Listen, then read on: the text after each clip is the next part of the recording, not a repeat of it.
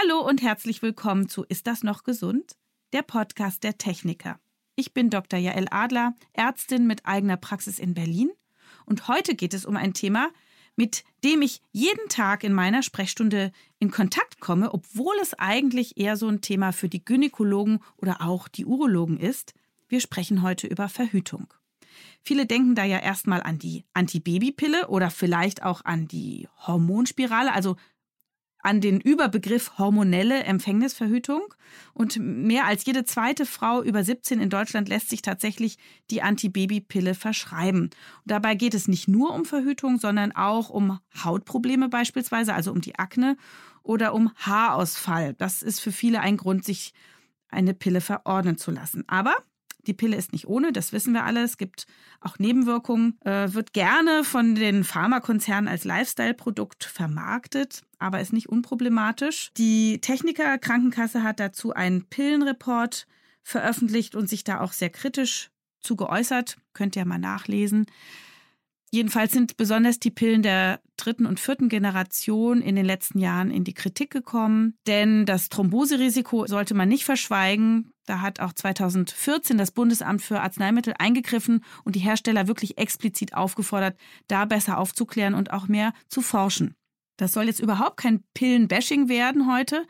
Wenn man die Pille richtig anwendet, die richtige Indikation findet, sie ordentlich dosiert, dann kann es ein gutes Medikament sein. Ja, aber man muss es eben mit Respekt behandeln. Wir sprechen heute darüber, wann also die Pille sinnvoll ist, welche Risiken und Nebenwirkungen es gibt und aber auch über alle anderen Verhütungsmittel wollen wir sprechen, wem was nutzt und wann was schadet. Ich will meinem Körper Hormone nicht unbedingt zumuten, sagen viele Frauen. Deswegen geht es auch heute natürlicher zu. Wir äh, sprechen zum Beispiel über Zyklus-Apps auf dem Smartphone äh, die mir sagen, bin ich fruchtbar oder nicht.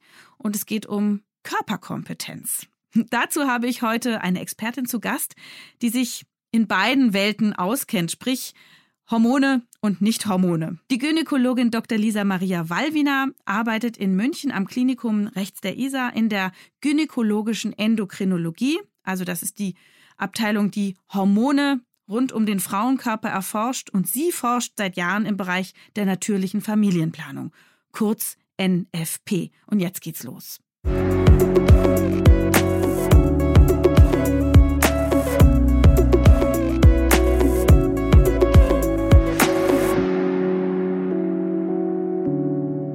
Frau Dr. Wallwiener, herzlich willkommen und danke, dass Sie sich Zeit für uns nehmen. Guten Tag, Frau Adler.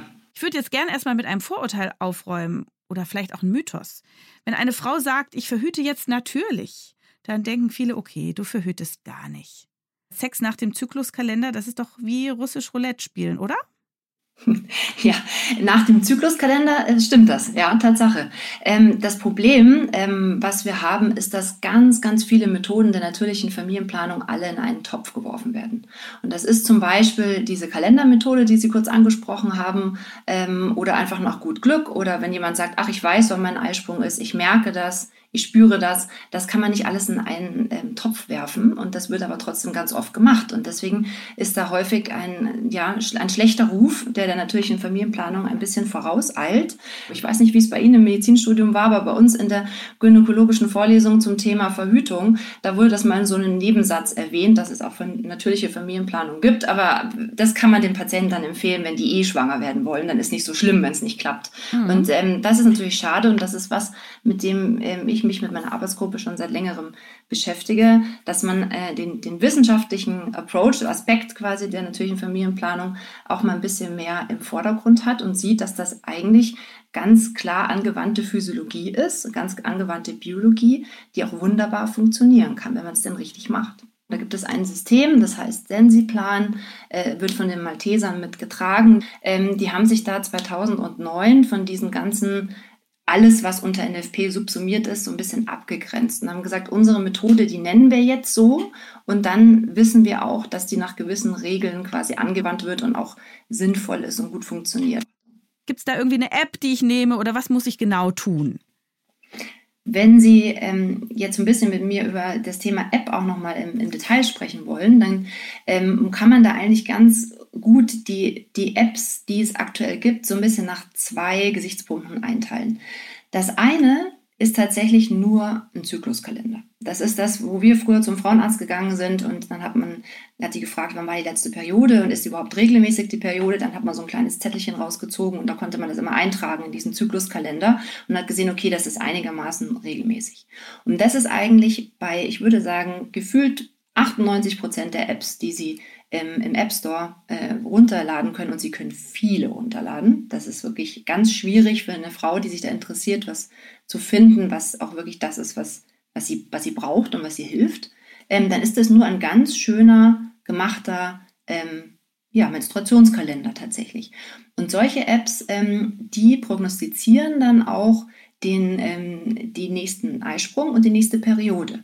Und die machen das so, wie es in den meisten Biobüchern leider heute immer noch steht, nämlich der Eisprung der Frau, der ist am 14. Tag und der Zyklus der Frau, der ist 28 Tage. Und das stimmt halt überhaupt nicht. Ja?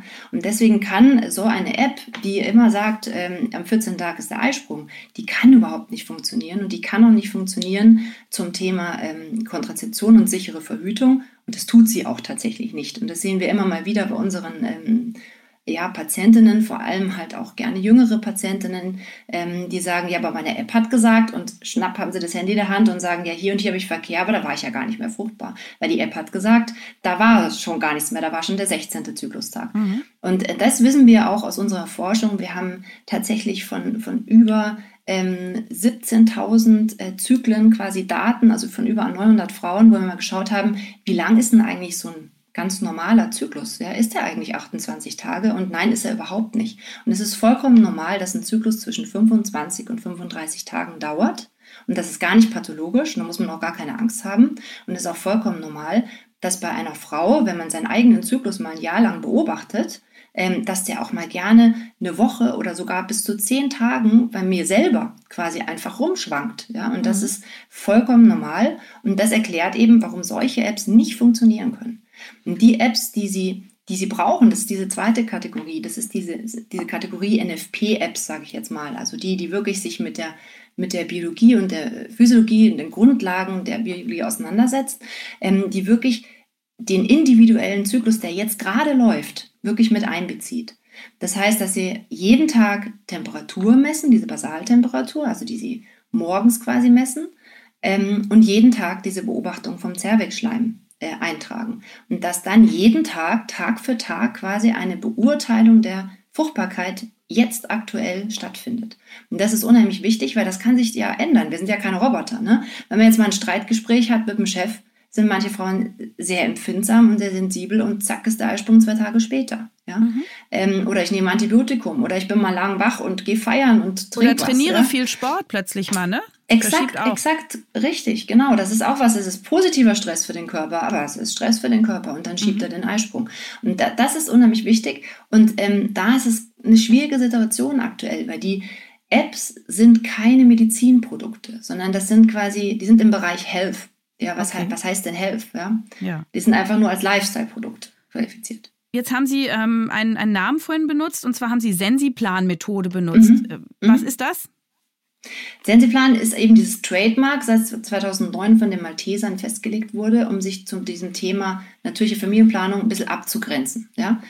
Sensiplan heißt Körperbeobachtung ähm, von, wie wir schon ein bisschen besprochen haben, Schleim und Temperatur. Man kann auch ganz viele andere Dinge noch beobachten und notieren, zum Beispiel Mittelschmerz, also wenn quasi der Eisprung kommt, Brustziehen, was viele Frauen ja kennen vor der Periode, ähm, vielleicht auch tatsächlich Stimmungsschwankungen, das auch sicherlich viele Frauen kennen, was ja ganz normal ist, normal sein kann, Libido-Schwankungen, was auch vollkommen normal ist im Zyklus, das kann man alles notieren und hat dann ein Regelwerk zur Auswertung von diesen ähm, Parametern, ähm, das ist tatsächlich getestet. Und das ist das, was für mich so interessant macht, dass man nicht sagt, ja, ja, das ist irgendwie sicher, sondern das ist tatsächlich einfach getestet.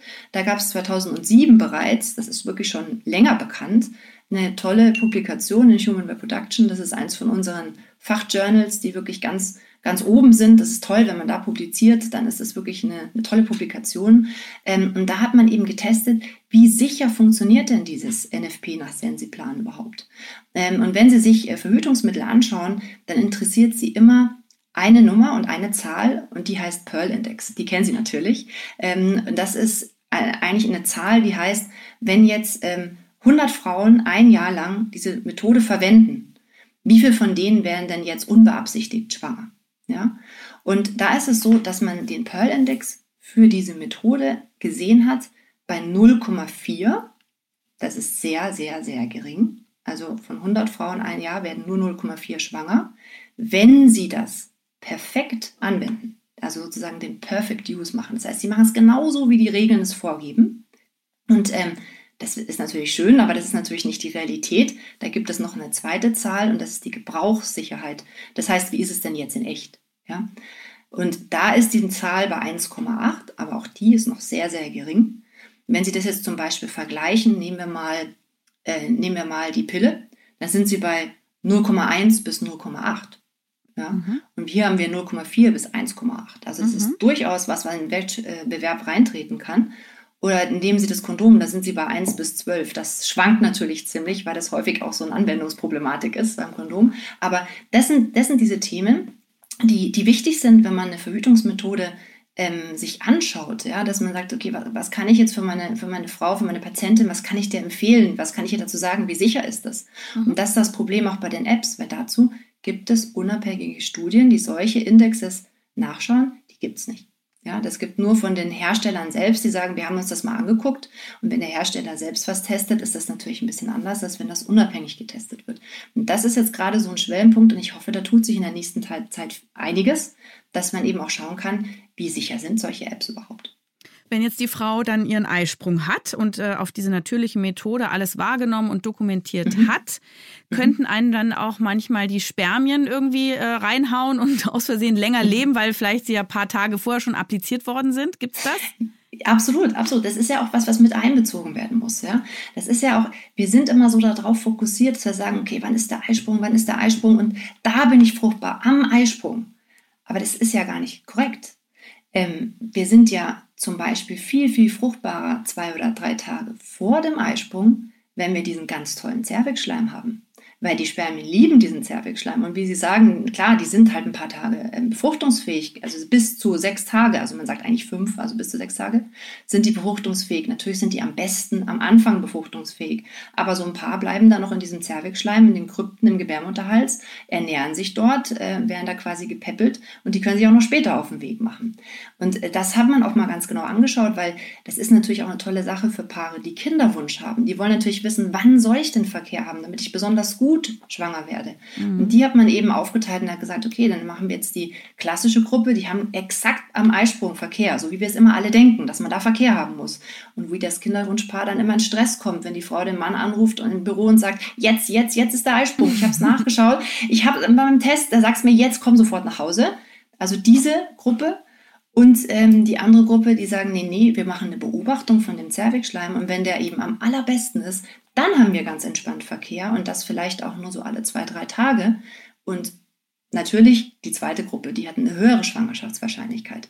Das heißt, natürlich muss man die Spermien, die Überlebenswahrscheinlichkeit der Spermien mit einbeziehen. Und das wird in diesem Regelwerk, das ist jetzt, es ist nicht kompliziert, aber es sprengt natürlich jetzt unseren Rahmen. Ähm, ich denke, da macht es Sinn, dass wir nochmal ein paar Links dann drunter setzen unter unser Gespräch, wo man sich da ein bisschen einlesen kann. Das können alle Frauen sich gut aneignen. Also erstmal schon mal stressabbauend, was Sie sagen, dass man ja, keine Maschine ist und dass es Variationen geben darf und kein Zeichen für Krankheit oder nicht normal sein ist. Mhm. Und auch ein Appell, den Körper zu beobachten, zu kennen, zu fühlen, zu schmecken, zu tasten. Das finde ich mhm. ganz toll. Also äh, Gesundheitskompetenz im Grunde zu erlangen. Da gibt es ein tolles Wort, das liebe ich, das heißt Körperkompetenz. Ja, Sehr sie, gut. Warum machen Frauen sowas, natürliche Familienplanung? Naja, sie machen es, um zu verhüten, Klar, sie machen es, um besser schwanger zu werden, auch klar. Aber wir sehen, und das finde ich sehr interessant, wir sehen immer mehr junge Frauen, die machen das gar nicht aus diesen zwei Gründen, sondern sie machen das einfach, um ihren Körper besser kennenzulernen und eben diese Körperkompetenz zu entwickeln, ja, diese Fertility Awareness im Englischen, ja. Mhm. Und das ist eigentlich eine tolle Möglichkeit, auch wenn man jetzt keinen Partner hat oder sagt, man hat jetzt eben einfach mal keinen Verkehr im letzten halben Jahr gehabt, aber man beobachtet einfach den Zyklus ja. und man weiß vielleicht auch, wann äh, warum habe ich jetzt dieses Brustziehen? Aha, ich bin da und da im Zyklus. Warum bin ich jetzt so schlecht gelaunt? Aha, ich bin da und da im Zyklus. Und man versteht seinen Körper einfach besser. Man kann sich selber vielleicht auch mal die ein oder andere naja, den blöden Tag, sage ich mal, mal zugestehen oder wenn man vielleicht nicht mal so fit ist wie sonst. Ähm, es gibt auch Frauen, die planen sich tatsächlich auch ein bisschen ihre wichtigen Termine dementsprechend im Zyklus ein. Mhm. Also das finde ich eine ganz tolle Entwicklung, ähm, dass Frauen einfach diese Körperkompetenz kriegen und das ist auch ganz wichtig. Wenn ich die natürliche Methode jetzt verwende und dann die fruchtbaren Tage sind, dann Sex haben möchte, dann muss ich natürlich das Kondom verwenden, richtig? Oder was mache ich dann? Genau, richtig. Also wenn wir über diesen, diesen Perfect Use sprechen, dann bin ich in der Zeit abstinent. Ja? Oh. Muss man aber ganz ehrlich sagen, das Dabei ist, ist doch da gerade so schön. Richtig, richtig. Und das ist natürlich ein bisschen frustrierend. Das heißt, ähm, das ist eigentlich nicht das, wie es auch umgesetzt wird. Und das, das verlangt ja auch keiner. Ja?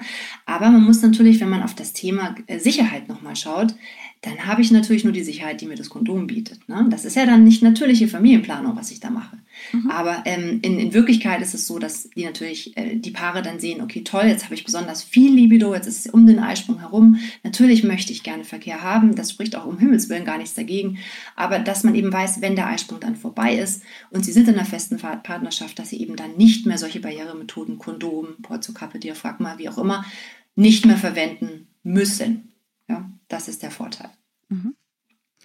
Wir wollen jetzt mal kurz äh, einen Überblick uns verschaffen über die verschiedenen Verhütungsmethoden und werden dann uns länger mit der Pille und der Hormonspirale beschäftigen. Könnten wir mal anfangen vielleicht mit Kupfer? Also es gibt davon die Kupferspirale, es gibt den Kupferball und die Kupferkette. Wie funktionieren diese Kupferionen und äh, wie kann man das einordnen? Für wen sind diese Verhütungsmethoden gut? Prinzipiell ist es erstmal eine super gute Alternative zum Thema hormonelle Verhütung. Das ist ja eigentlich immer so der, das Gespräch, was man führt in der Praxis, wenn jemand kommt und sagt, so, ich mag jetzt keine Hormone nehmen, was gibt es für Alternativen?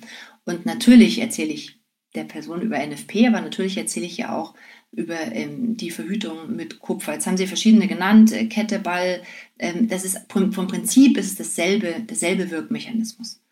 Ähm, der Hintergrund ist, dass ähm, diese, diese Spirale ja in die Gebärmutter eingesetzt wird.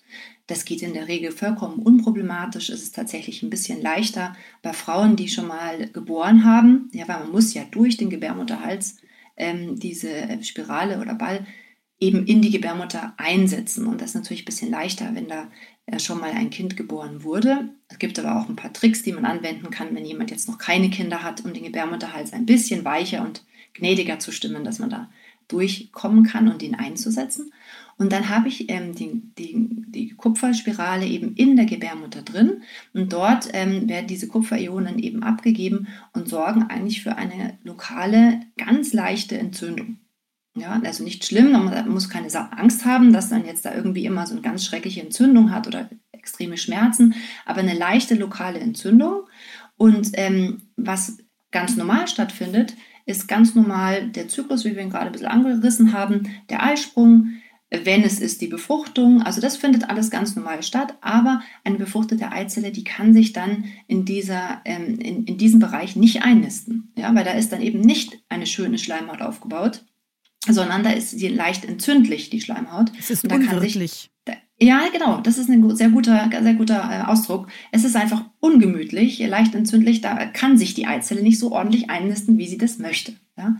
Ähm, deswegen muss man natürlich als Frau auch immer so ein bisschen überlegen, ist das eigentlich für mich und auch meinem Partner okay, wenn da sich immer was befruchtet, aber sich nicht einnisten kann? Ja, das muss natürlich jeder für sich selber entscheiden. Man sagt ja auch, dass die Kupferionen die Spermien total lahmlegen und dass die gar nicht genau. mehr befruchtungsfähig sind dann letztendlich. Genau, das ist der zweite Knackpunkt. Die Spermien sind ja die sind ja ein bisschen Etepetete, ja. Die brauchen ja tatsächlich, ähm, die brauchen ziemlich viel, dass sie gut funktionieren, ja. Äh, sie brauchen diesen Zervixschleim, ja.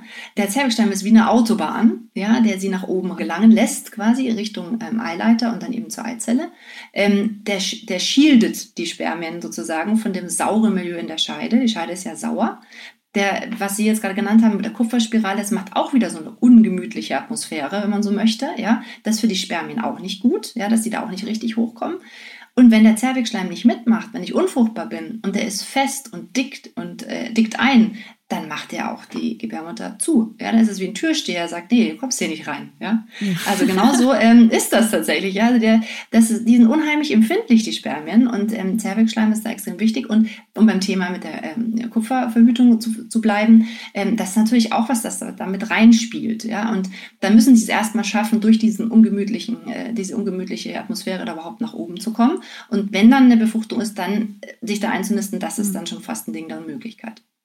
Also das finde ich, also ich finde sehr interessant diesen Ansatz, den Sie gebracht haben mit dem den Körper beobachten. Ähm, bin ich ganz dafür. Aber ich weiß aus meinem eigenen Praxisalltag, dass das, also ich bin jetzt keine Gynäkologin, aber dass doch so eine so Gedankenlosigkeit auch mal ganz schön ist, dass man eben nicht sich messen und beobachten muss und Verantwortung übernehmen muss, sondern wenn so ein Kupferball oder Kupferkette oder auch meinetwegen die Hormonspirale, äh, die äh, Kupferspirale in einem ist, dass man dann einfach genießen kann, wann auch immer man gerade Lust hat und sich nicht eben immer Gedanken machen muss. Das ist ja nicht jeder Fraus Sache und ich finde, ähm, gerade wenn Menschen Hormonprobleme haben oder die Hormonverhütungen nicht geeignet sind, aus welchen Gründen auch immer, ob sie Haut- oder Haarprobleme haben oder Thromboserisiko, finde ich das mit dem Kupfer doch immer eine ganz charmante Option. Gerade für die jungen Frauen, dieses, dieses Kupferkettchen oder Kupferball, der ja nicht so sperrig ist wie die Kupferspirale. Also ich persönlich, jetzt wenn wir so unter Kollegen miteinander mhm. reden, finde es irgendwie gut, dass es das gibt. Ich mag das ganz gerne. Absolut, da kann ich auch total mitgehen. Ich sehe nur ähm, halt auch ganz häufig die andere Seite, dass es nicht so gut vertragen wird, muss ich ja. ganz ehrlich sagen. Also ich habe viele, viele Frauen, die sagen, mein Gott, und jetzt habe ich eine Periode, die ist so unglaublich stark. Mhm. Ich muss da jede Stunde auf die Toilette rennen und das tut auch echt weh. Ich habe echt Schmerzen bei der Blutung. Mhm. Und ähm, das sehe ich wirklich ganz, ganz häufig. Und ich habe auch immer wieder Leute, die sagen, okay, das muss man jetzt einfach schon, die ist ja eigentlich drei Jahre gedacht, dass man sie lassen kann, dass man sagt, okay, nach einem Jahr, ich ich will die jetzt schon vorher raus haben. Aber mhm. das ist eine ganz individuelle Entscheidung und das ähm, ist auf jeden Fall ein Versuch wert, aber man darf nicht enttäuscht sein, wenn man vielleicht merkt, okay, das ist vielleicht doch nicht meine optimale Verhütungsmethode, ähm, da muss man halt nochmal weiter überlegen. Und mhm. zum Thema, ähm, dass es natürlich schön ist, wenn man nicht immer die ganze Zeit sich selber beobachten muss, das ist natürlich schon richtig. Allerdings, ähm, wir reden natürlich jetzt hier so ein bisschen sehr, ähm, naja, technisch fast schon drüber. Wenn man natürlich das irgendwann nach so einem Jahr Lehr Lernphase äh, kann mit der natürlichen Familienplanung und das auch sicher kann, ähm, dann muss man auch nicht jeden Tag eine Temperatur messen. Ja, dann mhm. zeigt eigentlich die Erfahrung, dass so ein, ein gewisse Tage quasi reichen. Dann muss man auch nicht, ähm, muss man sowieso nicht, man muss sich keinen Wecker stellen, um immer zur gleichen Uhrzeit zu messen. Das ist ein Vorurteil, das stimmt ja nicht. Ähm, es ist auch geeignet für Leute, die ein ähm, wie man so schön sagt, äh, un unsteten Lebensstil haben, also die vielleicht viel weggehen, viel feiern, die vielleicht im Schichtdienst arbeiten. Auch für solche Leute ist das geeignet. Ja? Also das ist, mhm. man, man, muss ja damit beschäftigen. Ja? Mhm. Aber Sie haben recht, es gibt natürlich Leute, und das ist ja auch das gute Recht, die sagen, ja, ich, ich, ich will mich gar nicht so weit damit beschäftigen. Das ist ja alles ganz interessant, was Sie da erzählen, aber ähm, es ist mir doch ein bisschen zu komplex und äh, vielleicht möchte ich einfach nur ähm, zum Beispiel eine Spirale oder vielleicht auch nochmal die Pille nehmen, dann nehme ich das jeden Tag und dann habe ich das Thema einfach abgehakt und muss mich nicht immer damit beschäftigen. Ähm, und das ist ja vollkommen okay. Es gibt genügend Leute, die vertragen die Pille wunderbar und haben überhaupt kein Thema damit. Aber wie Sie eingangs gesagt haben, ist ganz wichtig zu verstehen, dass es ein Medikament ist und dass es auch Nebenwirkungen haben kann und dass man sich dessen einfach bewusst ist. Mhm. Kommen wir mal zur Hormonspirale. Äh, die gibt es ja in der kleineren und in der größeren Stärke. Für wen ist das geeignet und was muss man da aus Ihrer Erfahrung Negatives oder Positives zu sagen? Genau. Bei der Hormonspirale ist es so, ähm, dass sie da östrogenfrei unterwegs sind. Ja, die meisten Pillen, die sind ja so eine Kombination aus Östrogen und Progesteron. Und ähm, bei der Hormonspirale haben sie nur ein Progesteron. Und das ist das, was wir schon ein bisschen besprochen haben, was vor allem auf den Gebärmutterhalsschleim wirkt. Das heißt, dass der ganz dick wird und fest wird und die Spermien da gar nicht richtig reinlässt. Ähm, und äh, das ist die Haupt, ähm, Hauptwirkungsweise von der Hormonspirale. Ähm, sie haben zwei, zwei Größen tatsächlich, die sind gar nicht so viel größer oder kleiner als die andere. Es geht so ein bisschen um den Inhaltsstoff, wie viel da drin ist äh, von dem Progesteron und ähm, wie lange ich das Ganze in der Gebärmutter belassen kann und es auch verlässlich funktioniert. Das eine eben für fünf Jahre, das andere für drei Jahre. Und man mhm. sagt immer schon generell, naja, wenn ich eine jüngere Frau habe, die jetzt noch nicht geboren hat, dann nehme ich die kleinere für drei Jahre. Vielleicht möchte sie ja dann auch mal Richtung Kinderwunsch gehen. Ähm, oder wenn ich eine Frau habe, die hat jetzt schon drei Kinder und die sagt, ich bin jetzt fertig mit meiner Familienplanung, ich möchte jetzt keine Kinder mehr, dann nehme ich vielleicht lieber die größere für fünf Jahre. Aber das muss man natürlich individuell besprechen. Ich beobachte bei meinen Patientinnen ähm, als Nebenwirkung durch diese Hormonspiralen gehäuft, dass die so ein bisschen vermännlichen. Also, dass die eher Pickel bekommen, Akne, Haarausfall, mhm. aber auch Libidoverlust. Mhm. Äh, manche haben Schmierblutungen sehr lange Zeit. Ja, also das heißt, bei meinen Akne-Patienten sage ich immer lieber weg mit diesem Ding. Und ja, auch ja, Melasma, also diese braunen Flecken im Gesicht, mhm. kommen ja nicht nur durch die Pillenhormone, Östrogen und Gelbkörperhormon, sondern auch durch allein das Gelbkörperhormon aus der Hormonspirale. Mhm. Es wird ja da ganz oft gesagt, äh, das wirkt nur lokal. Diese Beobachtung kann ich nicht bestätigen. Wie sehen Sie das? Es kann ja gar nicht nur lokal wirken. Ja, also das, das, das funktioniert ja gar nicht. Also die, die Hormone Natürlich ist es was anderes, wenn ich was jeden Tag schlucke und das geht über meinen ganzen sonstigen Magen, Darm, Leber, sonst was Kreislauf, als wenn ich es lokal in der Gebärmutter habe. Das ist schon richtig, aber es ist gar nicht so, dass ich nur was nur lokal applizieren kann. Ja, mhm. da geht immer was mit in den, in den Körperkreislauf und wird immer mit aufgenommen auf jeden Fall. Dann gibt es noch diesen Hormonring, den man sich einlegt, der drei Wochen verbleibt vor Ort an, an Gebärmutterhals. Können Sie da noch was zu sagen? Das ist ähm, der Hormonring, den Sie haben in der Scheide. Der ist an sich exakt das gleiche wie die Pille. Also die, die Standardpille, sage ich jetzt mal. Wenn ich von Pille rede, dann meine ich immer die ganz normale mit Östrogen und Progesteron, so diese Standardkombination. Ähm, ähm, ähm, ist eigentlich dasselbe und funktioniert auch gleich, nämlich dass kein Eisprung kommt, hauptsächlich. Und der große Vorteil ist eben, dass ich es eben nur alle ähm, nach drei Wochen quasi wieder ähm, dran denken muss, den rauszunehmen für die Blutungspause und dann nach einer Woche wieder den nächsten einzulegen. Und das ist natürlich für Leute, die Probleme damit haben, wirklich jeden Tag die Pille zur ungefähr gleichen Zeit zu schlucken. Für die ist es eine gute Alternative oder die Probleme haben, Magen-Darm-Trakt, ähm, gibt es ja vielfältigste Probleme, äh, vielleicht mit, äh, mit Durchfall, mit einem Reizdarm, mit es nicht, nicht so gut vertragen. Für die ist es eine sehr, sehr gute Alternative das so zu applizieren. Aber die Wirkweise ist genau gleich und da ist auch häufig immer so, ja, das ist doch super, da nehme ich ja dann weniger Hormone und das ist ja dann viel weniger belastend für den Körper. Das kann ich so nicht ganz mitgehen, weil es einfach die gleiche Wirkweise hat. Ja, und das ist einfach nur mal den Eierstock ähm, ja, zu, zu freezen, wenn man so will. Ja, der ist dann so ein bisschen ähm, ruhig, macht gerade nichts, macht keinen Eisprung, ein bisschen auf die Pause-Taste gedrückt. Und das ist eigentlich auch das Gleiche, was mit dem Ring passiert. Mhm. Wie sieht es aus mit dem Hormonimplantat? Das gibt es auch, oder? Genau, richtig. Das können Sie, ähm, üblicherweise wird das am Oberarm quasi ähm, eingeführt, unter die Haut geschoben. Das ist, ähm, hat äh, tatsächlich auch einen ziemlich invasive Charakter. Ja? Also man, man macht einen Schnitt am Arm und schiebt da so ein Stäbchen rein. Ja? Also da sind viele Frauen auch sehr äh, zurückhaltend, weil das einfach invasiv ist. Es gibt immer wieder Berichte, dass sowas ja mal wandert, dass es sich von dem Oberarm vielleicht irgendwo anders in den Körper hin wandert. Deswegen haben die immer so eine kleine Röntgen- äh, so einen röntgendichten Streifen drin, dass man das, wenn das wirklich so wäre, auch auf jeden Fall findet. Weil wenn das dann sonst weg ist und ich finde das nicht, dann kann jemand vielleicht nie wieder schwanger werden. Ne? Das ist so eine Horroridee. Äh, passiert natürlich jetzt nicht so oft, aber so. Aber das ist auch eher für Leute, die wirklich das nicht anders können. Ja, es gibt ja auch ähm, Menschen, die einfach sagen, ich möchte das nicht, ich habe vielleicht eine psychische Thematik, ich habe vielleicht, es gibt auch intelligenzgeminderte Menschen, die natürlich auch Sexualität leben und haben. Ja, da kann man nicht erwarten, dass sie jeden Tag die Pille zum Beispiel einnehmen oder sich so einen Ring in die Scheide legen. Das ist äh, hilfreich, um beim Implantat äh, zurückgreifen zu können oder halt zur Drei-Monats-Spritze, das ist ja sehr ähnlich, mhm. ähm, auch vom Progesteron her. Also auch nur ein Gelbkörperhormon in der, im genau, Hormonimplantat und in der Drei-Monats-Spritze. Mhm. Mhm. Aha. Genau. Super, wir lernen richtig was. Weiter geht's. Wie ist es mit dem Diaphragma? Also das, was man sich, äh, wir können Sie einfach erklären, was man da genau macht und wie das funktioniert. Jeder kennt das Kondom, ja, äh, würde ich jetzt mal voraussetzen. Klar, äh, das ist einfach die Barrieremethode. Ähm, und ähm, wie kann ich denn sonst noch eine Barriere ähm, mhm. schaffen. Ja, das ist ja der Hintergrund, dass man sagt, okay, Spermien und Eizelle, da machen wir irgendwie den Riegel vor, die kommen nicht zusammen. Und das ist eben, wie gesagt, entweder als Kondom, dann gibt es das Femidom tatsächlich. Das weiß ich nicht, ob das so viele Leute kennen. Das ist eine ganz interessante Geschichte, ja. Ähm, das ist quasi das äh, Kondom andersrum, wenn man so möchte. Ja, mhm. das heißt, die Frau kann das sozusagen anwenden. Das ist wie so eine kleine, ein kleiner Plastiksack sozusagen, äh, den sie in die Scheide einführt, den die oben auch über die äußeren, das äußere Genitale drüber legt, ja, mhm. dass es quasi der Mann nichts verwenden muss, aber trotzdem so eine Art wie ein Kondomschutz da ist, aber innerlich in der Frau, das kann sie quasi selber verwenden, ist bei uns hier total unbekannt, machen ganz wenig Leute. Wenn man in unsere Nachbarländer schaut, zum Beispiel nach Frankreich, da ist das ganz anders. Ja? Die, sind, die sind da viel offener, die nehmen das wirklich häufiger her.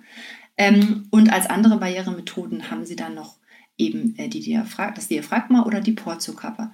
Diaphragma ist so eine Art kleiner ja, Schirm, wenn man so will, den man in der Scheide quasi platziert und der da eine Barriere schafft. Und die Portiokappe, Portio ist einfach ein anderer Name für Gebärmutterhals oder Cervix, ähm, die klappt man quasi auf den Gebärmutterhals drauf. Mhm. Wichtig ist, die letzten zwei, die ich genannt habe, ähm, die schützen natürlich nicht vor sexuell übertragbaren Erkrankungen. Ganz wichtiger Punkt. Ähm, das Kondom und das Femidrom schon, ja, weil das natürlich eine komplette, auch äußere Barriere ist. Aber diese Sachen, die man innerlich äh, mit der Scheide und auf dem Gebärmutterhals anwendet, ähm, das schützt nicht vor solchen Erkrankungen. Aber das sind diese, diese, diese Themen Barrieremethode. Mhm. Und dann kommen noch die beiden letzten großen äh, Verhütungsmethoden. Das ist, wenn man die Eileiter unterbindet oder die Samenleiter äh, abbindet. Ähm, was wir manchmal haben, ist, sind wirklich junge Leute, die mit dem Wunsch kommen nach so einer Operation, also dass man einfach den Weg in den Eileiter quasi unterbindet. Ähm, und da muss man natürlich immer sehr gut überlegen, warum möchte die Frau zum Beispiel mit 25 jetzt schon so eine Operation haben. Ähm, da würde man vielleicht ein bisschen Abstand davon nehmen, Einzelfälle ausgeschlossen, ähm, auch bei Männern. Ne? Das ist mal so ein bisschen die Frage, wie alt sind die jetzt, äh, wie viele Kinder haben die schon. Aber das ist, klar, es ist eine persönliche Entscheidung, aber das ist auch kein, kein 100% Schutz. Ja? Es gibt auch ähm, tatsächlich ähm, Fallbeispiele von, von Paaren. Ähm, da ist in, nach dem, sagen wir mal, der dritte Kaiserschnitt während der OP, das macht man dann manchmal ganz gerne. Da kann man das äh, beim Kaiserschnitt dann direkt anschließen, dass man ein Stück von dem Eileiter quasi entnimmt und die zwei Enden sozusagen verkocht, ähm, sodass quasi der Weg für die Samen äh, nicht mehr zugänglich ist. Aber auch da gibt es tatsächlich dann auch Einzelfälle, dass die irgendwie geschafft haben. Bitte fragen Sie mich nicht, wie die Spermien es da geschafft haben, aber es irgendwie geschafft haben, da hinzukommen. Oder vielleicht war es auch die Eizelle, die es irgendwie geschafft hat, woanders hinzukommen und sich dann doch noch befruchten zu lassen. Äh, also das ist keine 100% Geschichte, aber das ist ja fast keine Verhütungsmethode. So, und jetzt reden wir über die Pille. Und zwar die ganz klassische Pille. Die heißt ja heutzutage meistens Mikropille, weil da nicht mehr so ganz hohe Östrogenspiegel drin sind wie früher. Wie funktioniert die? Das ist ja im Moment immer noch das beliebteste Verhütungsmittel, gerade auch bei den Jugendlichen. Da, die mögen gern Kondom, natürlich als ähm, auch Schutz gegen, gegen äh, sexuell übertragbare Erkrankungen. Aber bei den Mädchen ist schon so, beobachte ich auch in der Praxis, ist einfach auch so ein bisschen schick, die Pille. Also was macht das mit dem weiblichen Körper? Die Pille ähm, hat natürlich schon eine extreme Entwicklung hinter sich. Ähm, die, Sie haben ja gerade schon gesagt, die ist schon wirklich sehr, sehr niedrig dosiert. Ähm, als die 1961 kam, quasi war das noch nicht so. Da war das noch so ein richtiger Hormonböller, sage ich jetzt mal, äh, mit natürlich auch viel extremeren Nebenwirkungen als heute. Und man hat da schon eine ganz schön gute Evolution hingelegt, dass man die ähm, Anzahl der Hormondosierung quasi immer weiter runterreguliert hat.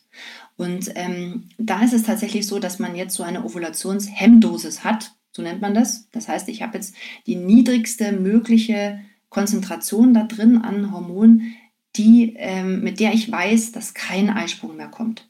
Ja?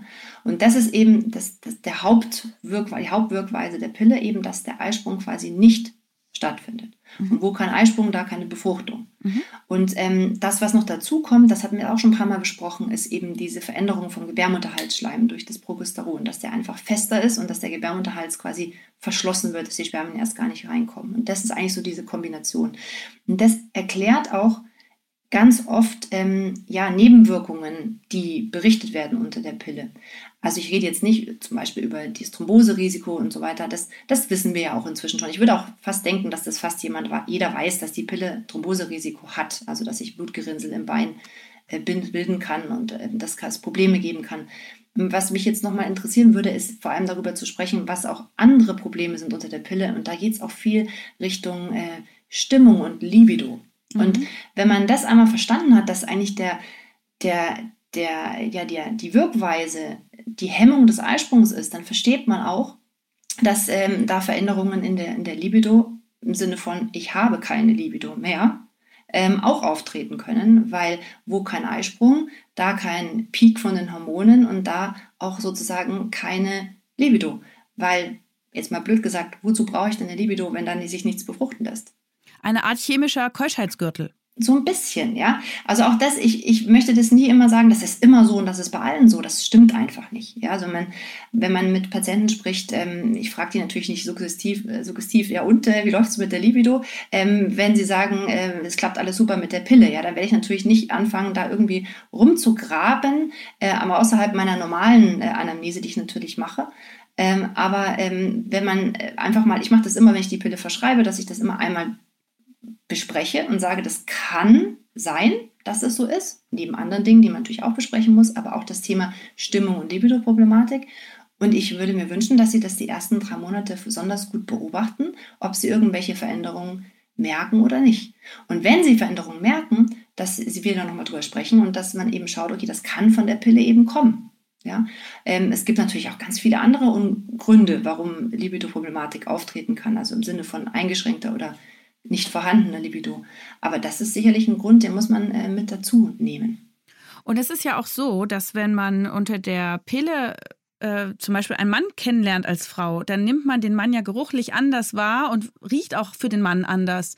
Und ähm, ich las dann auch, dass äh, wenn man die Pille absetzt, womöglich man sich nicht mehr riechen kann. Und das bestätigen mir sehr viele Pärchen. Die sind dann nach vielen Jahren sozial aneinander gebunden, wenn sie die Pille absetzen, um zum Beispiel Kinder zu kriegen. Aber sie sagen ganz oft, also so richtig lecker finde ich meinem Partner, meine Partnerin dann nicht. Können Sie das auch bestätigen? Absolut.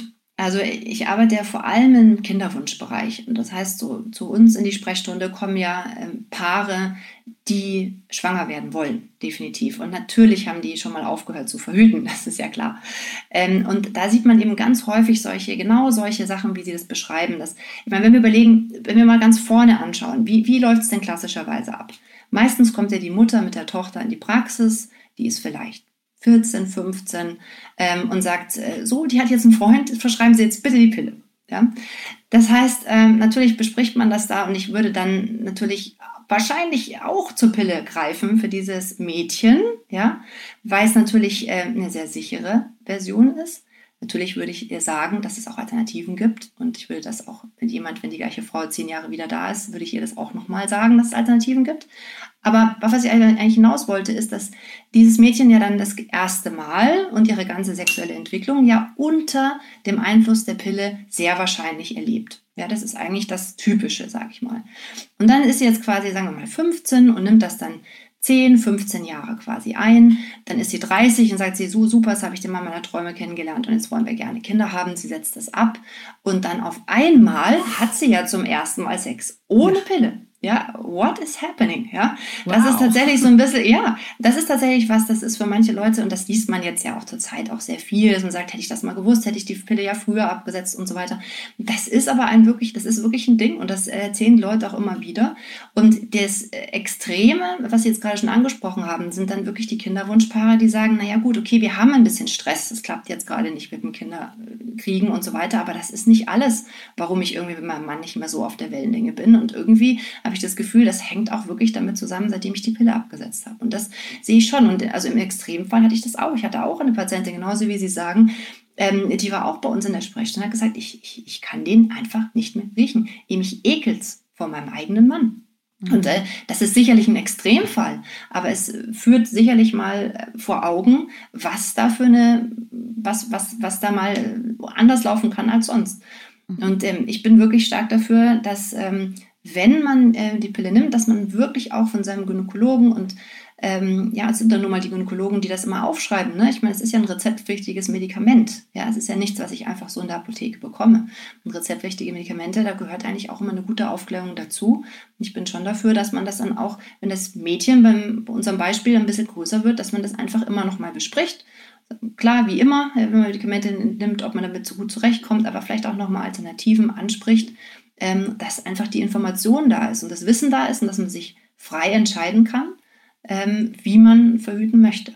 Abgesehen jetzt von der Verhütung, was sind denn medizinische Indikationen für die Pille? Ich aus meinem Bereich kenne bei einer Akne, wenn da eine Hormonstörung zugrunde liegt, also zu viele männliche Hormone da sind, dann nimmt man eine Verhütungspille, die eben antimännliche Hormone enthält. Das, dieser Gelbkörperhormon kann ja eher ein bisschen wie Testosteron wirken oder wie Antitestosteron. Und bei den Jugendlichen mit einer schweren Akne, die einen erhöhten männlichen Hormonspiegel haben, ist das eine gute Option. Oder auch bei männlich bedingtem Haarausfall bei Frauen. Auch da ist es eine gute Option. Gibt es weitere medizinische Indikationen für die Pille?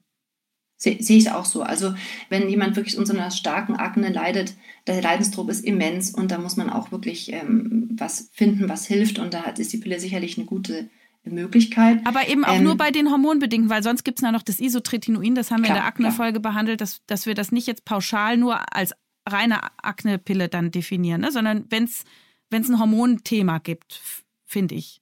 Auf jeden Fall. Deswegen mhm. ist es ja auch mal wichtig, dass da auch an der Stelle, ähm, so wie wir zwar heute, die Gynäkologen und die Hautärzte, gut zusammenarbeiten. Ganz mhm. wichtig. Mhm. Ähm, ja, ist es so. Es ist so. Ähm, ja, Schmerzen. Schmerzen ist sicherlich ein Thema, ähm, was ich finde sehr, sehr wichtig ist und was ich gerade etwas kritisch sehe. Ähm, ich finde es gut, das ganz kritisch zu sehen und zu diskutieren und auch ähm, Nachteile und Risiken der Pille ganz offensichtlich darzulegen. Aber für Frauen, die wirklich eine sehr schmerzhafte Periode haben, für die kann es schon also anders nicht mehr möglich sein als mhm. ohne Pille. Mhm. Und die kriegen auch aktuell so ein bisschen Stress, ja, wenn alle Freundinnen sagen, ja, ich bin hormonfrei unterwegs, warum nimmst du die überhaupt noch? Die kann man doch jetzt nicht mehr nehmen, die Hormone und so weiter. Und dann haben sie aber diese Problematik mit diesen krassen Schmerzen. Ähm, das kann schon ein bisschen schwierig sein. Ähm, da muss man wirklich das als Arzneimittel sehen und nicht als Lifestyle-Objekt bei solchen Frauen. Da steht ja ganz häufig die Endometriose dahinter, also eine Erkrankung, wo Schleimhaut sich außerhalb der Gebärmutter ansiedelt und dort auch dem hormonellen Rhythmus unter, unterworfen ist und sich aufbaut und abblutet und extreme Schmerzen verursachen kann. Frauen können teilweise auch gar nicht zur Arbeit gehen, tatsächlich, ähm, weil die wirklich so ausgenockt sind. Und für solche Frauen ist die Pille unter Umständen auch ohne Blutungspause. Also man muss ja diese Blutungspause gar nicht machen. Die ist gar nicht notwendig physiologisch. Mhm. Ähm, die haben dann vielleicht nur ein oder zweimal im Jahr eine Periodenblutung, bereiten sich darauf sehr gut vor mit Schmerzmitteln und mit allem ähm, und haben wirklich eine gute Lebensqualität. Also das ist definitiv eine wichtige, wichtige Indikation ähm, für ähm, Frauen, die nicht schwanger werden dürfen ähm, und auch äh, sagen, ich, ich gebe das in, eine, in, in die andere Hand. Ich bin sel selber, ich schaue nicht danach, ob ich fruchtbar bin oder nicht, sondern ich möchte das wirklich selber abgeben. Für die ist es wichtig. Jetzt kommen wir noch mal ein bisschen noch zu den Nebenwirkungen der Pille, finde ich, weil das wird von den jungen Mädels auch gefragt, die ja doch gesundheitsbewusster sein möchten. Das merkt man, mhm. finde ich auch super. Mhm. Ähm, wir haben jetzt über den Libido-Verlust gesprochen, der möglicherweise eintreten könnte, die andere Geruchswahrnehmung, weil die Hormone sich verändern und die für den Geruch verantwortlich sind. Wie sieht es denn aus mit Übergewicht, mit Brustkrebs, ähm, mit dem Kupferspiegel? Also können Sie dazu noch was sagen? Also vielleicht ähm, von hinten, wenn Sie gesagt haben, Kupferspiegel. Das ist tatsächlich so. Das ist auch schon länger bekannt ähm, bei Frauen, die die Pille einnehmen, dass sich da nach einigen Monaten die, die Mineralstoff- und Vitaminspiegel tatsächlich verändern und zwar auch meistens zum Negativen. Das heißt, dass einfach zu wenig davon tatsächlich da ist. Mhm. Deswegen gibt es auch inzwischen Multivitaminpräparate, die speziell für Frauen konzipiert sind, die hormonell verhüten. Also das ist tatsächlich was, was sollte man wirklich im Auge behalten. Das äh, sollte man tatsächlich auch am liebsten von der Frauenärztin noch mitbekommen, diese Information, wenn man äh, Pille nimmt, dass man auch auf seine ähm, Vitaminzufuhr achten sollte oder sogar zuführen sollte. Ganz wichtig oder ganz äh, häufig betrifft es eben auch die Folsäure. Das ist ja ein ganz wichtiger Stoff, äh, wenn man dann später schwanger werden möchte. Mhm. Ähm, der äh, normalisiert sich aber häufig wieder, wenn man die Pille dann auch abgesetzt hat. Wird man von der Pille dick? Das ist eine Frage, die natürlich extrem häufig kommt, auch in der Praxis. Dass man sagt, okay, ich habe die Pille genommen und äh, 20 Kilo zugenommen. Bisschen, bisschen schwierig, muss ich ganz, ganz ehrlich sagen. Also ich hatte tatsächlich ähm, mich mal ein bisschen äh, intensiv in die Literatur wirklich eingelesen, weil ich sowas auch mal auf dem Kongress als ähm, Frage hatte, als Nebenwirkung von den Pillen und dass immer so viele Fragen kommen. Und ich habe wirklich ganz viel Literatur gewälzt. Ähm, und ähm, ja, was man wirklich sieht, ist bis zu zwei Kilo. Ja, das ist echt wenig, finde ich manche andere vielleicht nicht, aber 200 Gramm bis 2 Kilo ist das, was man wirklich erklären kann, wo man sagt, okay, das ist mit, hängt mit der Pille zusammen. Häufig auch mit der östrogenfreien Pille, mhm. also nur Progesteronpille. Ja. Mhm. Ähm, aber das ist wirklich das, was man in Studien, und das sind wirklich viele Studien gewesen, ähm, nachweisen konnte. Ähm, ich weiß nicht, was da vielleicht noch anderes so mit reinspielt. Ja, also wir sind, ähm, haben vielleicht dann auch Veränderungen die, die dann vielleicht zum gleichen Zeitpunkt waren oder ich, ich weiß es nicht. Ich frage natürlich dann auch mal viel, was haben Sie denn noch so bemerkt, was ist mit Ihrer Ernährung, was ist mit Ihrem Sport, ähm, dass man da noch so ein bisschen weiter abklopft, weil irgendwo wird der Knackpunkt ja sein, wenn man so viel zunimmt, aber diese Horrorgeschichten über dieses ganz, ganz starke, wirklich 20 Kilo, das kann ich so jetzt nicht bestätigen. Mhm. Wie sieht es aus mit Brustkrebsrisiko? Ja, das ist auch eine interessante Geschichte. Ähm, das Problem beim Brustkrebsrisiko und der Pille und generell einfach Hormontherapien, das geht jetzt über die Pille auch hinaus, ja, auch vielleicht auch andere Hormontherapien am äh, Richtung Wechseljahr, Beschwerden oder unter einer Stimulationsbehandlung für Kinderwunsch. Also es gibt ja ganz viele Indikationen für Hormone generell. Die Studien sind so unterschiedlich. Ja, also sie haben Studien, die sagen, ja, wir haben eine klare ähm, Assoziation gesehen. Dann haben sie wieder Studien, die sagen, nee, haben klar gesehen, dass es nicht assoziiert ist. Ähm, und wenn man die alle so in einen Topf schmeißt, dann äh, sieht man einfach ein sehr, sehr inhomogenes Bild. Das ist einfach so. Ähm, ich denke schon, dass man es äh, ansprechen muss, dass man sagt, okay, da ist eine Thematik. Und was ich sehr wichtig finde, ist, dass sie vor allem dann da ist, wenn die Frau andere Risiken hat. Ja, also wenn die Frau in der Familie Vorerkrankungen hat, im Brustkrebsbereich zum Beispiel, dass sie sagt, ja, ich habe da sowieso meine Mutter und vielleicht auch noch die Schwester und da haben wir sowieso was in der Familie.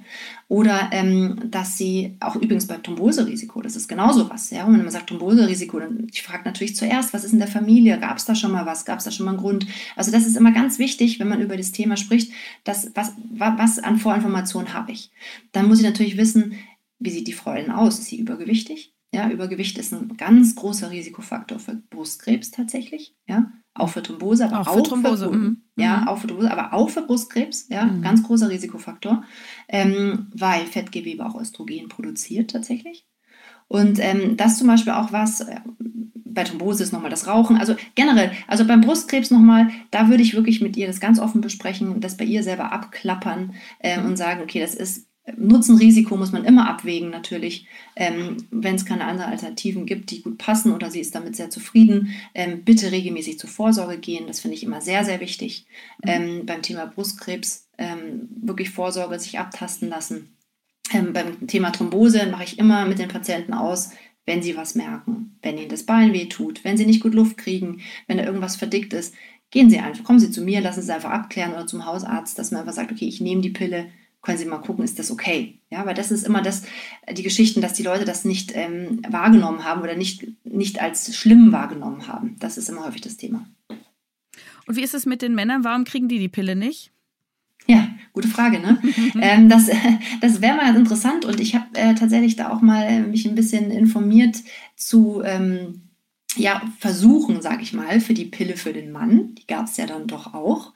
Die hatten aber dann wohl so extreme Nebenwirkungen im verschiedensten Bereich, also wirklich auch auf Erektionsstörungen und äh, sowas von schlechte Dysphorie, Depression und so und sonst was, also ganz schrecklich war das wohl, ähm, dass man das dann anscheinend wieder verlassen hat. Um, ähm, wie ist denn das, wenn man eine Pille lange, lange nimmt? Sagen die Frauen oft, oh, jetzt kommt die Periode gar nicht mehr richtig. Ist das so oder ist da eigentlich eine zugrunde liegende Störung, die erst dann sichtbar wird? Eigentlich müsste doch die Pille, äh, wenn sie abgesetzt wird, sofort wieder einen normalen Zyklus ermöglichen. Wie lange muss man dann warten? Ja, das ähm, ist tatsächlich möglich. Es gibt diese Post-Pill-Amenorrhoe, heißt es. Also ja. wenn man die Pille quasi abgesetzt hat, dass keine Periode mehr kommt. Das gibt es schon mal tatsächlich im Einzelfall so bis zu einem Jahr, sagt man in etwa. Ja, mhm. also das ist was, also ein Jahr lang hat man meistens nicht Geduld. Aber ich sage mhm. den Frauen schon, also die ersten drei bis sechs Monate kann schon mal sein, dass es ein bisschen unregelmäßig ist. Ähm, und das ist wirklich so ein Einzelfall bis zu einem Jahr, ähm, dass das quasi einfach noch, wenn man so möchte, Hormonspuren sind, die dann noch irgendwie tätig sind, wenn man so will. Das ist aber tatsächlich wirklich nicht so häufig. Also der ganz typische Verlauf ist tatsächlich, dass man die Pille absetzt und dass ich in den nächsten ein bis drei Zyklen eigentlich wieder einen normalen Zyklus habe. Ähm, wenn tatsächlich das nicht funktioniert, also ich habe die Pille abgesetzt, bin jetzt schon sechs äh, Monate quasi nach Absetzen, habe immer noch keine Blutung, dann würde ich schon spätestens dann meinen Frauenarzt oder Frauenärztin einmal besuchen und einmal schauen, dass man Ultraschall macht und guckt, okay, tut sich denn da irgendwas am Eierstock und in, an der Schleimhaut? Ähm, mhm. Stehen wir kurz davor, dass jetzt die nächste Blutung ja, sich jetzt einfach anbahnt oder ist da wirklich überhaupt nichts zu sehen? Da müsste man natürlich mal auf die Hormone gucken, was sich da tut. Wann empfehlen Sie denn, dass die Frauen eine Pille mit dem Kondom verbinden, also beide Verhütungsmethoden nutzen? Mm, wenn sie Verkehr haben mit jemandem, wo sie nicht wissen, ob sie sich mit etwas anstecken können. Mit etwas meine ich einfach sexuell übertragbaren Erkrankungen natürlich. Das ist ja was, was allgemeingültig ist, mhm. dass man sich dann auf jeden Fall schützen sollte. Zum Thema Sicherheit und dass man nicht schwanger wird, da gibt es die wildesten Kombinationen. Ja, also ich habe auch Patientinnen, die haben die Spirale und nehmen noch äh, die Pille dazu und nehmen noch ein Kondom dazu und äh, haben noch ein spermizides Gel auch noch dazu. Ja, die haben einfach wahnsinnig Angst, schwanger zu werden. Ja, das kann man sich natürlich vorstellen. Ist das notwendig? Nein, es ist nicht notwendig. Aber ähm, die Kombination das äh, sei jedem selbst überlassen, äh, wie viel Vertrauen er in sein Gegenüber steckt. Aber natürlich ähm, im Zweifelsfall lieber zum Kondom dazugreifen, ist ja klar. Jetzt würde ich gerne mal so ein bisschen so nochmal so ein Resümee. Also, weil jetzt haben wir ganz viel gehört über ganz verschiedene Verhütungsmethoden mit Vorteilen, Nachteilen, Risiken. Wie, wie gehe ich denn jetzt vor? Also, ich möchte jetzt sicher verhüten. Probiere ich da durch oder was mache ich? Was empfehlen Sie mir? Ja, das ist, ist, nicht so einfach, weil das so individuell ist. Ja? Also, was natürlich schön ist und ich denke, was auch sehr viel stattfindet, ist, dass man ähm, einfach mal ein Gespräch hat, auf das man sich sicherlich auch ein bisschen vorbereiten kann mit seinem Gynäkologen, weil das ist natürlich derjenige, der das meistens dann eben verschreibt oder auch be begleitet, sage ich mal, die Verhütungsmethode. Ja? Wenn man sagt, okay, man guckt sich mal an, was es alles so gibt, das haben wir heute ja schon ein bisschen angesprochen und äh, überlegt mal selber, wo sehe ich mich denn selbst am realistischsten. Ja, was, was würde ich denn gerne machen? Was habe ich aktuell? Bin ich damit eigentlich zufrieden? Ähm, wie, wie, möchte ich das, wie möchte ich das eigentlich angehen? Und äh, wenn man sagt, man will was wechseln, klar, dann gibt es natürlich einen Grund, dann gibt es irgendeine Unzufriedenheit, warum ich meine jetzige Verhütungsmethode nicht mehr verwenden will. Ja, und ich denke, da, da muss man erstmal gucken, ähm, was will ich eigentlich von meiner Verhütungsmethode? Klar will ich, dass ich sicher verhüte, ist schon klar, weil sonst wäre es keine Verhütungsmethode. Aber was will ich denn eigentlich noch? Will ich eigentlich so ein bisschen meine, meine Ruhe ähm, dass ich mich nicht weiter mit dem Thema meinem Körper auseinandersetze, was ja auch okay ist, muss ja nicht jeder. Ja? Ähm, oder will ich eher so das Gefühl haben, ich möchte ein bisschen mehr Bezug haben zu meinem Zyklus und möchte mal wissen, habe ich überhaupt einen regelmäßigen Zyklus? Wie ist denn das jetzt eigentlich, wenn ich schon längere Zeit zum Beispiel hormonell verhütet habe? Ähm, also ich denke, da muss man so ein bisschen gucken, was, was will man eigentlich. Pauschal, glaube ich, kann man nichts empfehlen. Ja, das ist wirklich ein bisschen schwierig. So, und wie sieht es denn jetzt aus mit der Pille danach? Ist das nicht ein gutes Verhütungsmittel? Es ist ein gutes Notfallverhütungsmittel auf jeden Fall. Ähm, wie übrigens auch die Spiralen. Die sind auch Notfallverhütungsmittel tatsächlich als Alternative. Ja? Ähm, wichtig ist bei der Pille danach, dass man ähm, noch keinen Eisprung hatte, weil die kann nur helfen, den Eisprung zu verschieben. Ja, das heißt, die Pille danach, die bringt danach quasi nichts mehr, wenn schon eine befruchtete Eizelle da irgendwo ist und der Eisprung quasi schon, schon war und die, die Spermien und die Eizelle schon zusammengekommen sind, sondern die können nur den Eisprung quasi herauszögern. Aber das ist definitiv nur eine Notfallverhütung. Frau Dr. Wallwiener, vielen Dank. Das waren ganz viele Informationen, ist ein Riesenthema. Aber ich glaube, wir haben alle ganz viel gelernt. Und was ich mitnehme, ist, wie wichtig ist es doch wieder als Mensch, als Patient äh, mündig zu sein, Dinge zu verstehen, den Körper zu verstehen und an einer Entscheidung eigenverantwortlich mitbeteiligt zu sein und seinen Arzt auch wirklich ausquetschen. Und Unbedingt. ich hoffe, dass wir eine gute ähm, Vorlage jetzt hier mitbieten. Das hoffe ich auch. Es hat mir auch Spaß gemacht und wir könnten sicherlich noch sehr lang weitersprechen und uns alles noch äh, mal so rum und so rum drehen. Es ist ein unheimlich spannendes Thema und ähm, ich, ich finde es auch toll, dass Dinge in Frage gestellt werden, dass man darüber spricht, ähm, dass man darüber diskutiert ähm, und dass man sich viele Informationen holt. Ja, also das ist gar keine Frage, aber holen Sie sich die richtigen Informationen. Ja, es gibt auch zum Thema natürliche Familienplanung ganz viel wilde Geschichten ähm, und da bin ich natürlich dann schon Schulmedizinerin und dann will ich schon evidenzbasierte Medizin haben äh, für, für meine Patientinnen und, und die Frauen, die ich da berate. Ähm, und da gibt es viel gute Informationen und die sollte man wirklich einfach in Betracht ziehen. Danke, Frau Dr. Wallwiener. Gerne. Das war's für heute. In 14 Tagen erscheint die nächste Folge von Ist das noch gesund? Und vielleicht habt ihr bis dahin ein paar Minuten Zeit, uns in eurer Podcast-App zu bewerten. Wenn ihr Fragen habt oder Kritik, Themenvorschläge, dann schreibt uns auch gerne an podcast.tk.de oder auf den Facebook- und Instagram-Kanälen der Techniker. Ich sage danke fürs Zuhören und bis zum nächsten Mal. Das war Ist das noch gesund? Der Gesundheitspodcast der Techniker. Alle zwei Wochen bekommt ihr hier auf dem Podcast-Kanal eine neue Folge zu hören. Welche Themen wir als nächstes behandeln, erfahrt ihr im Newsletter der Techniker. Danke fürs Zuhören und bis zum nächsten Mal.